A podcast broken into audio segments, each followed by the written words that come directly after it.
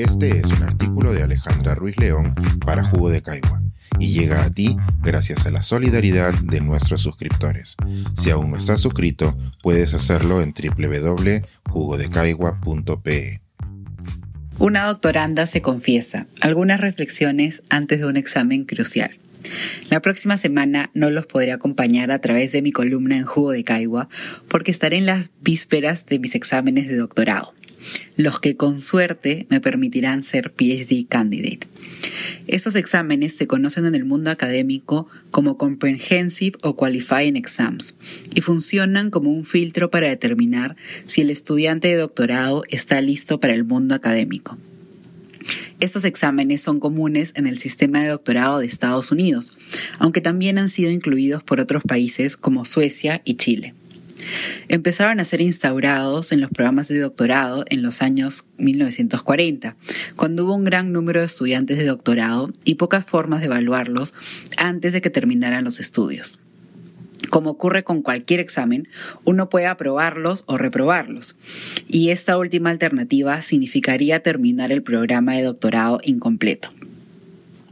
Esta es la solución menos común, ya que es en la preparación para dar estos exámenes en la que uno se desanima de continuar con el doctorado, cuando uno reajusta sus intereses o reconoce la incompatibilidad de trabajar con el asesor escogido. En todo caso, estos exámenes son tanto un filtro como una oportunidad para reconocer intereses, dirigirlos y confirmarlos. Al inicio del proceso no conocía mucho sobre ellos, así que me dediqué a indagar con mis profesores, amigos y desconocidos en Internet sobre la mejor manera de prepararme. Como sabemos, la academia es un mundo cerrado, en donde no todas las instrucciones están escritas. Uno tiene que encontrar ese conocimiento intangible de otras formas, preguntando en los pasillos o enviando correos electrónicos que empiezan con perdón si las preguntas son básicas, pero prefiero aclararlas antes de proceder. En mi caso, la preparación ha consistido en leer durante el último año tres listas de un mínimo de 50 libros fundamentales para cada una de las áreas de mis intereses. Cada uno de estos 150 libros ha sido leído, comentado y acompañado por sus respectivas notas y comentarios. Desde afuera puede parecer que un estudiante de doctorado ya está suficientemente inmerso en la disciplina como para ser sometido a esta ingente cantidad de información.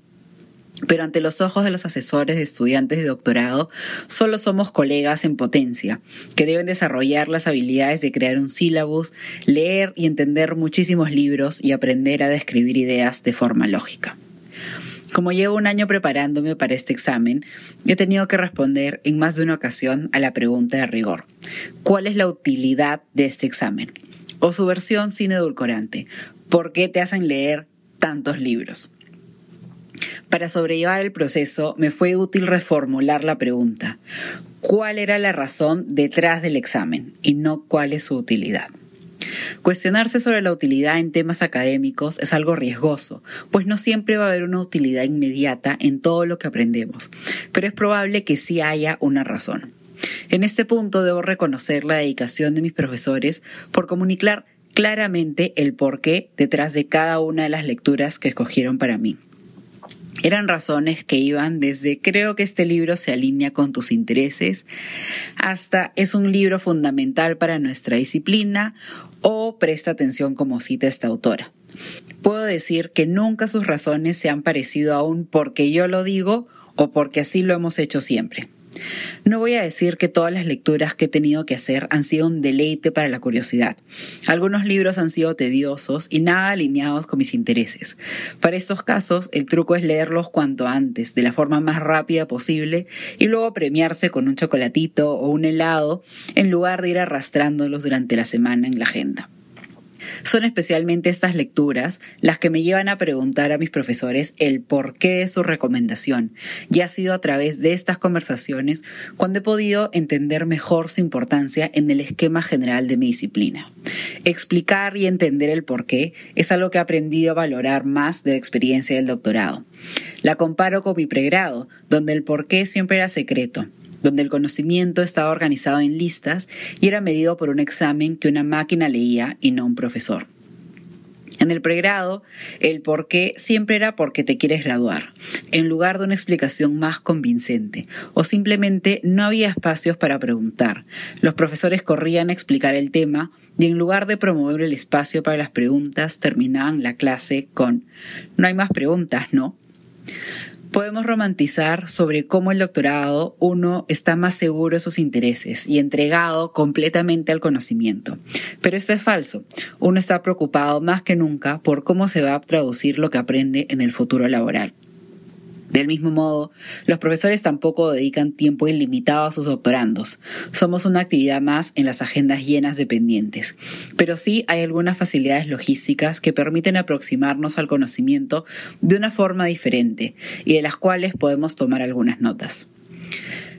Antes que todo, los asesores suelen ser profesores a tiempo completo, lo que permite tener un acceso constante a ello. También existen espacios designados para hacer preguntas, desde espacios físicos como las bibliotecas y los laboratorios, hasta espacios temporales como reuniones y correos electrónicos. Sobre todo, existe un interés por producir nuevo conocimiento, con la publicación de artículos y tesis, a diferencia del pregrado, donde a veces ni se menciona la investigación y profesores, alumnos y universidades se enfocan únicamente en la graduación. Aunque no hagamos un doctorado, estas conversaciones no están lejos de nuestra realidad. Las preguntas y argumentos que he descrito son los mismos que se tienen cuando hablamos de la reforma universitaria en Perú. Poco a poco, varias universidades peruanas van recuperando su capacidad de investigación, generando espacios para las preguntas y el nuevo conocimiento, mientras que otras han luchado por el camino contrario. La investigación es parte fundamental de las universidades y del trabajo de los profesores, aunque pinta poco cuando uno escoge la carrera universitaria.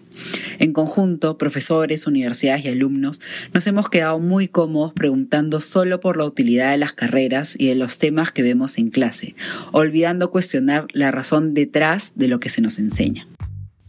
Este es un artículo de Alejandra Ruiz León para Jugo de Caigua y llega a ti gracias a la solidaridad de nuestros suscriptores.